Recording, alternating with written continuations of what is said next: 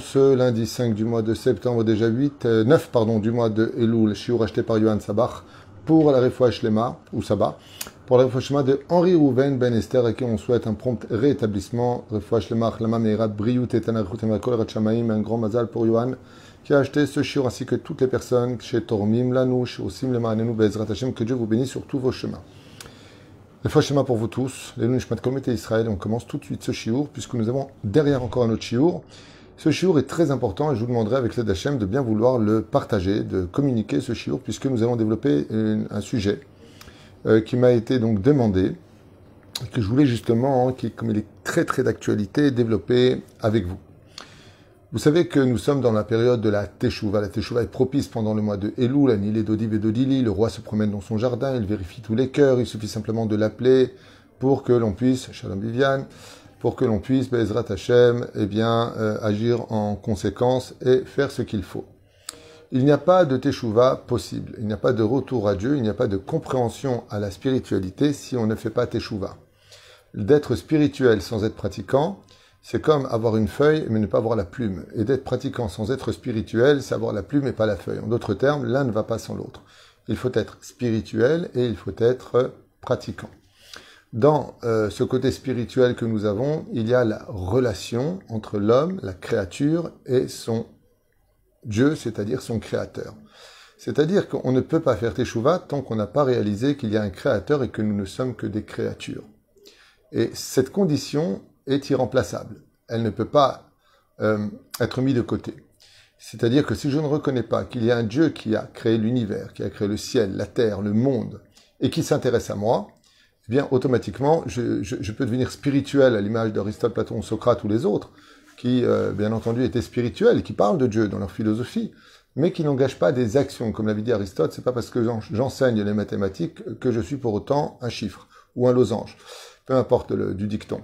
Mais nous, par contre, nous disons Hu Aya Omer. Quand tu parles de Torah, de spiritualité, tu te dois d'être ce que tu dis.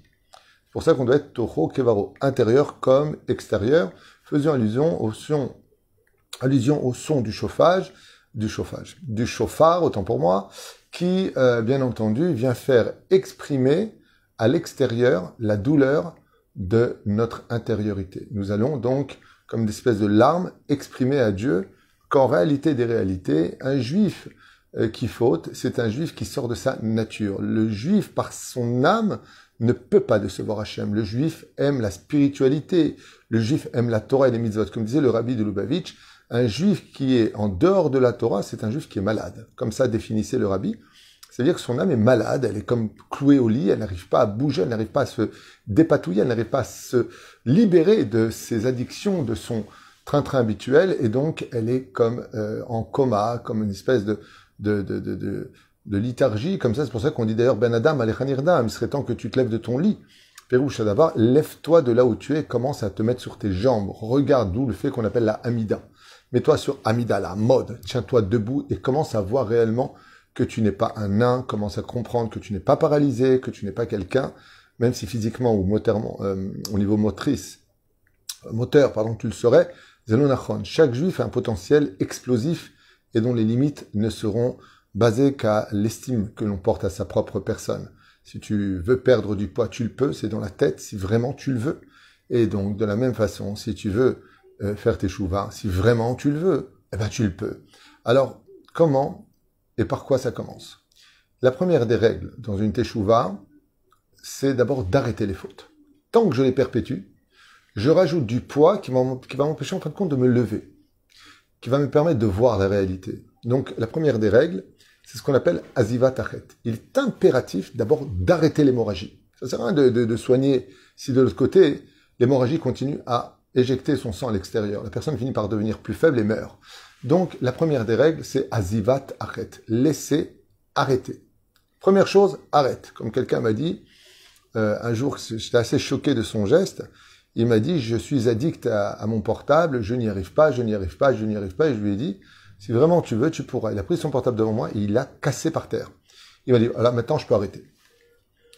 Perouche, d'abord, des fois, il faut casser ce, que, ce, ce, ce qui nous attache. Il faut, faut, vraiment casser quelque chose, comme des fois j'entends dans des couples Euh, avant le mariage, il y en a un qui m'a dit récemment, il y a quelque chose qui s'est cassé entre nous. Il y a quelque chose qui s'est cassé. Il faut casser ce lien qui nous unit à ce qui est négatif dans ce monde. Seulement le problème qu'on a. Pour arriver après à la harata, c'est-à-dire au regret, parce que la teshuva, ce n'est pas que abandonner la faute. On peut tout à fait abandonner une faute, et puis en fin de compte se vanter des fautes que l'on a fait, ce qui voudrait dire que on n'a pas fait de chouva. Le fait d'arrêter, c'est une chose. C'est comme un voleur qui avait l'habitude de voler, il a arrêté de voler. Mais il n'a jamais regretté le mal qu'il a fait et il n'a jamais rendu l'argent. Eh bien, même s'il fait échouva parce qu'il a arrêté, pour tous les gens qui n'ont pas été remboursés, ils diront cet homme m'a volé. Et le titre de voleur restera sur lui. Ce qui fait que laisser tomber une faute, abandonner la faute, sans regret de la faute, consisterait à garder cette faute sur nous, même si elle n'est plus mise en application. Ce qui fait que arrêter l'hémorragie des fautes n'est pas suffisante s'il n'y a pas la harata, le vidouille, exprimé par la bouche, comme le dit le Rambam, impérativement, et dire à Dieu vraiment je regrette. C'est pas simplement j'arrête, je regrette. Si je pouvais revenir en arrière, je regrette. C'est vraiment la question que posent les gens, c'est d'accord, mais comment on regrette? Comment on peut regretter cela? Est-ce qu'il y a un mode d'emploi? Un mec, est sorti avec une super femme, il est sorti, je sais pas, il a fait euh, des parties en boîte. Bah, j'ai rien fait de mal, je suis parti en boîte, j'ai dansé, j'ai kiffé sur une étoile ou sur un oreiller. Ah, c'est dur de regretter parce qu'il va te dire, mais j'ai rien fait de mal, moi je j'ai pas Ok, j'étais pas chômeur Shabbat, et puis maintenant, bon, moi je prends plus la voiture. Mais excuse-moi, j'ai jamais roulé vite quand je prenais la voiture, j'ai toujours fait attention à tout. Euh, je comprends pas. Ok, bon, à ce qui paraît, faut pas prendre la voiture le Shabbat, faut pas allumer les lumières, faut pas trier, faut pas euh, euh moudre, faut pas, faut pas, faut pas. Mais ma, Erzéovet, comment peut-on regretter ce que l'on ne connaît pas réellement? Alors je vous ai noté ici quelques points. Bien sûr, c'est un cours qui pourrait durer des heures, parce que faire teshuva, c'est l'histoire d'une vie, même des fois de réincarnation sur réincarnation.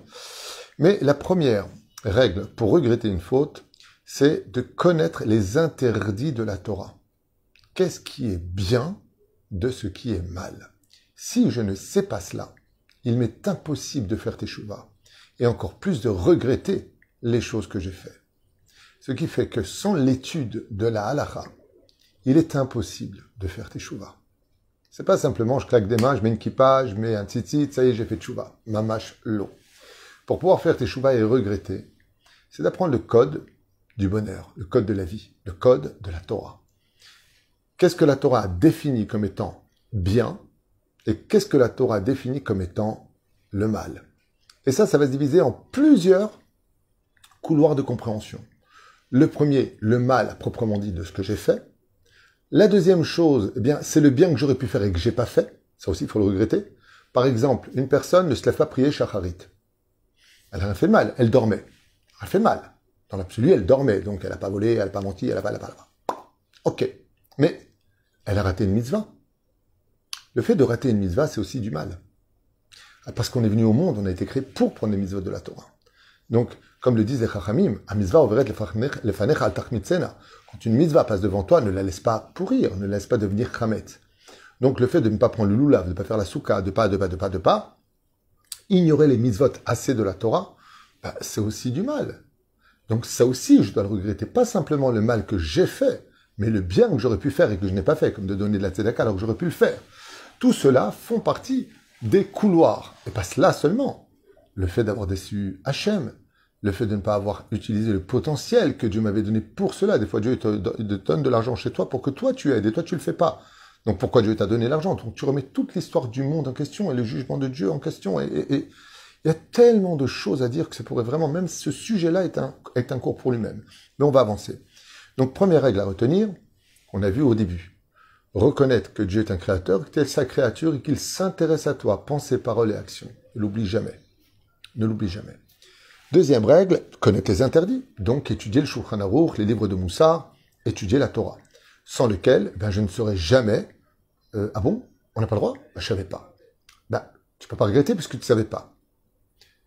Troisième schlave qui est encore plus difficile, c'est quand on sait, on sait que c'est interdit parce que la loi le dit.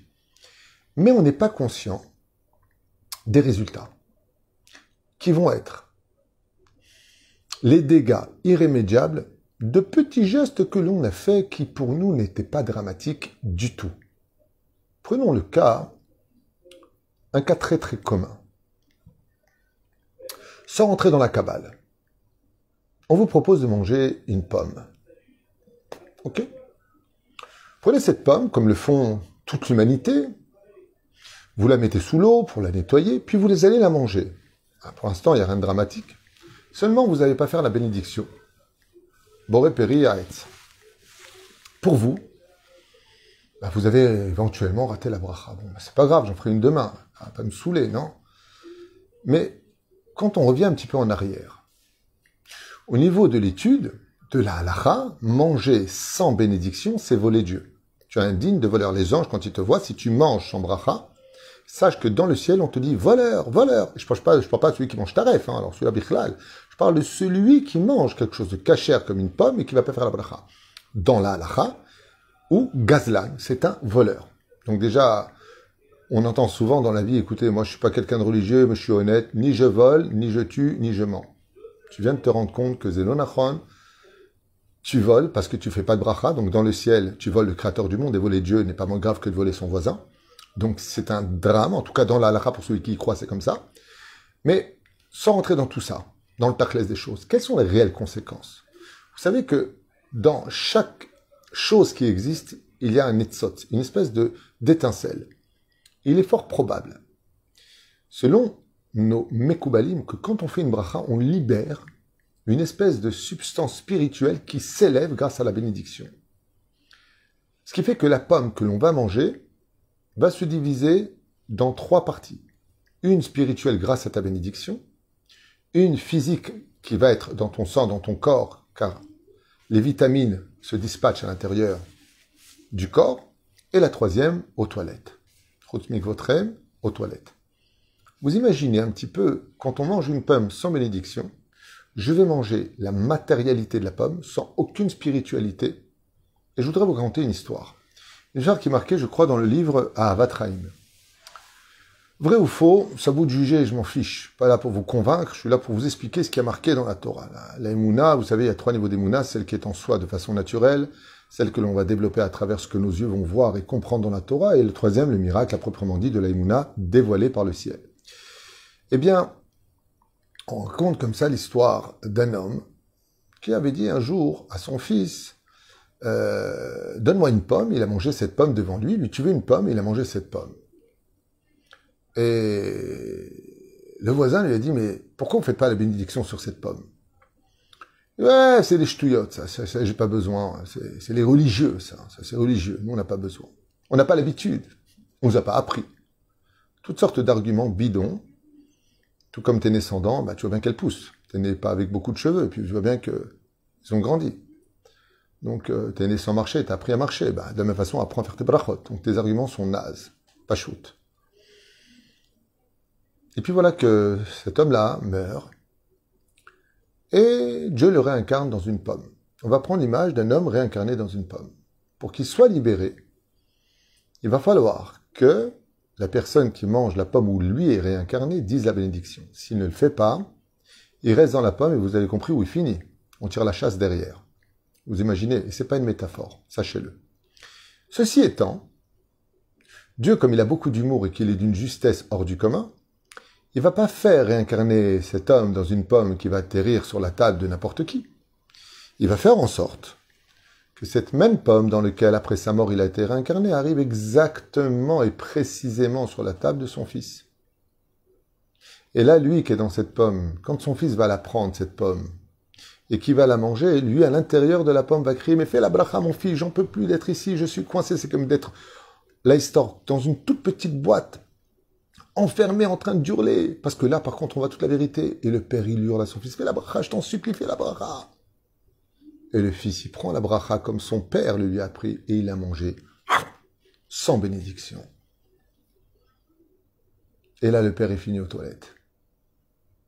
Quand il remonte devant Dieu par les égouts, il dit, Ribono Olam, j'en peux plus, tu m'as réincarné dans une pomme, et Dieu lui dit, si tu avais appris, dit Bartabam, de faire la bracha à ton fils, tu serais déjà au Gan grâce à sa bracha? N'oublie pas, mon fils, on vient récolter uniquement ce que l'on a semé. Si tu avais inscrit ton fils dans un Talmud Torah, il serait pas en train de parler à la synagogue, il sait même pas quoi le Kaddish. On ne récolte que ce que l'on a semé. Le Créateur du monde ne punit aucun juif. Il te dit simplement, ce que toi tu veux, c'est ce que tu récupéreras. Moi, je me mêle pas. Moi, je te dis comment faire. Éduque le bien, tu auras du bien. Tu l'éduques mal, tu as du mal. C'est pas compliqué la vie, non? C'est ce qui se passe dans les lois du travail, les lois du commerce, c'est ce qui se passe quand tu prends ta voiture, tu roules, tu respectes les lois du code de la route, bah, t'as pas de problème. Tu les respectes pas, bah, t'étonnes pas de l'accident. Non? C'est pas comme ça? Eh bien, c'est exactement pareil. Voilà. Ce qui fait que nous sommes obligés de réaliser que la Torah euh, a ses interdits et que si je ne sais pas faire la différence entre le bien et le mal, et le bien et le mal n'a rien à voir avec le bien et le mal de la vie sociale humaine, universelle, mais par exemple de prendre euh, de l'ail qui est sur mon poisson, de le retirer de l'assiette et de le mettre de côté, je n'ai pas le droit. Ça s'appelle trier. Il n'y a rien de mal de faire ça. Je tu vas voir n'importe quel psychiatre dans le monde entier, tu écoutais pendant le Shabbat. J'ai pris des oignons, je veux pas manger des oignons, je préfère ne pas m'en mêler, donc je les ai pris de mon assiette et je les ai mis en dehors de l'assiette. Ben, il va être regardé en disant oui, et donc, ben voilà, j'ai fait un péché. Il va t'enfermer dans une, la case goura, le mec. Il va dire, vous êtes complètement fou, monsieur. Vous n'avez fait aucun mal. Vous avez pris des oignons, vous les mis de côté. Ça s'appelle trier. Eh bien, au pire encore, voilà, j'ai pris l'eau du robinet et je l'ai mis sur la plata de Shabbat, j'ai fait chauffer. Il va vous dire, vous vouliez boire un café, peut-être un thé, je ne sais pas pourquoi vous me parlez de ça, je ne comprends pas. Parce que j'ai fait un grand péché, j'ai fait cuire de l'eau pendant Shabbat. Bah, ouais, ben oui. Donc, et après, ben non, la Torah, c'est le mal. Tu as fait du mal tu as fait quelque chose de très grave, tu ne t'en rends pas compte, parce que tu n'as pas la connaissance. Pour donner un petit exemple, qui va peut-être, euh, qu'avait énervé ma sœur Viviane d'ailleurs à l'époque, j'avais passé un livre qui s'appelle Le patron avant tout, et quand elle a lu le livre, je lui ai dit alors comment tu trouves ce livre? Elle m'a dit ah c'est exagéré, le rabbin il arrive à l'aéroport de, de Kennedy à New York et euh, il doit partir aux toilettes absolument et Shabbat est rentré, il est resté dans les toilettes tout Shabbat parce que le système était électrique électronique, et donc s'il ouvrait et que patati patata, il allait provoquer un chilou Shabbat, franchement, c'est trop. Je comprends très bien sa réaction, mais sa réaction, elle vient du manque de connaissances. Elle vient du manque de connaissances. Vous savez, j'ai appris récemment que euh, quelqu'un qui travaille pour une très très grosse société euh, a, commis l'erreur de marquer un chiffre qui n'était pas le bon dans, le dans la case qu'il devait remettre euh, dans son travail, ça a falsifié tout le système parce que le chiffre n'était pas correct, ce qui fait que tout le dossier a été renvoyé et la société a dû fermer et déposer le bilan. À cause d'un chiffre. Je ne vous mens pas, à cause d'un chiffre. Un truc qui n'allait pas. C'est pareil, quand vous allez vous marier ici, tout est sur ordinateur. Tu, tu remplis pas la case, ça bug, ça n'avance pas. Ah, ça va, c'est un numéro, ah, ça va. C'est comme quelqu'un, tu lui prends 1000 shekels pour le rembourser, et tu lui rends 100 shekels. Et tu dis, c'est quoi ça?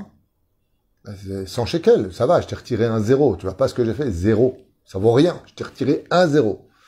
Eh bien, dans les conséquences, ça fait 900 shekels de moins. On peut le comprendre comme ça. C'est exactement ce qui se passe. Trier pendant Shabbat, moudre pendant Shabbat, parler de livrer chol pendant Shabbat. Qui t'a dit que c'était pas grave? Parler dans une synagogue, où est le problème? C'est extrêmement grave. Parler du Lachonara, c'est extrêmement grave. On en a vu les conséquences jusqu'à aujourd'hui. Et la reine, si tu n'apprends pas la Torah, tu ne pourras jamais regretter. Shlavaba, réaliser les conséquences de nos fautes et des mondes parallèles, c'est ce qu'on vient de définir. On avance. Travailler son humilité et sa soumission devant Hachem. Il est impossible de pouvoir regretter ses fautes si on n'est pas capable de se remettre en question. Donc vous comprendrez que les PN les pervers narcissiques ne feront jamais de chouva, puisqu'ils n'ont jamais tort et ne savent pas se remettre en question. Par contre, euh, il est évident que sans l'humilité et la soumission, on ne peut pas demander pardon à Dieu. Parce qu'il faut reconnaître d'abord ses fautes, et seulement par la suite, Bezrat Hashem, avec soumission, remercier Akadosh Baruchou de nous donner l'opportunité de lui demander pardon après. Vous savez que dans le judaïsme, comme le précise le Rambam dans l'Ichot Teshuvah, hein, c'est qu'une personne qui regrette vraiment ses fautes ne le suit, on ne lui rappelle plus jamais ses fautes. Comme quoi, il est tellement simple et facile. Alors bien entendu, ce sont des mots qui sont rapides. On ne va pas faire des cours entiers sur qu'est-ce que l'humilité, comment travailler sur l'humilité. Vous avez compris l'idée de ce sujet. Ensuite, on va voir encore deux autres sujets. Réaliser surtout qu'on a déçu et désobéi au roi des rois. Alors ça, par contre, c'est un sujet très prenant. C'est ce qu'on appelle, non pas la peur du bâton, la peur du Geinam, de la réincarnation, du Kafakela et de toutes les autres punitions qui peuvent s'engendrer comme la machine à laver, Hachem Verachem, des mondes parallèles qui sont terribles quand on a fauté. Mais réaliser quelque chose de beaucoup plus important, qu'on a désobéi à Dieu. Et on parle de Dieu. On ne parle pas d'un copain, on ne parle pas de quelque chose qu'on peut comprendre ou imaginer. On parle de celui qui a créé l'imagination et qui a créé les molécules, l'alliage des molécules, la matière, l'univers, les trous noirs, les galaxies. On parle de celui qui a créé les complexités des mondes parallèles. On parle de ce qui est infini, qui a lui-même créé l'infini. De savoir et de réaliser une seconde. Eh oh, on parle de Dieu là. Dieu t'a dit. Yomer Hashem el Moshe les morts. Dieu te parle. Comment tu peux lui désobéir? Comment tu peux désobéir? Quand vous avez un flic qui vous dit Monsieur, mettez-vous sur le côté. Tu respires, t'es mal, mince, qu'est-ce que j'ai fait? J'aurais pas dû rouler vite, j'aurais pas dû passer au feu rouge. Je parle pas d'un flic, je parle de Dieu. Mais pour cela, il va falloir que tu étudies beaucoup la de réaliser, de comprendre de tout son cœur.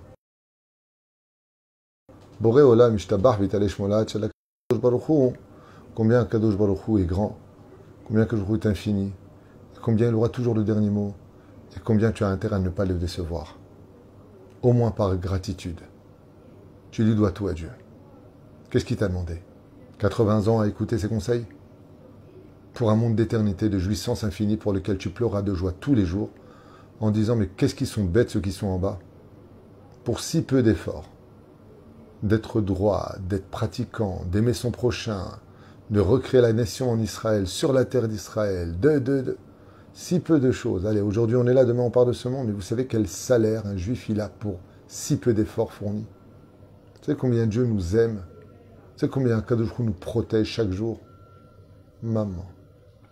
La reine, réaliser quand on veut vraiment regretter ses fautes, qu'on a déçu et désobéi au roi des rois. Et ça aussi, c'est un sujet qui est long. Et je finirai avec le dernier. De vivre, de savoir que, que tout se paye de toute façon, que Dieu aura toujours le dernier mot, et donc si on fait teshuva, c'est la manière douce.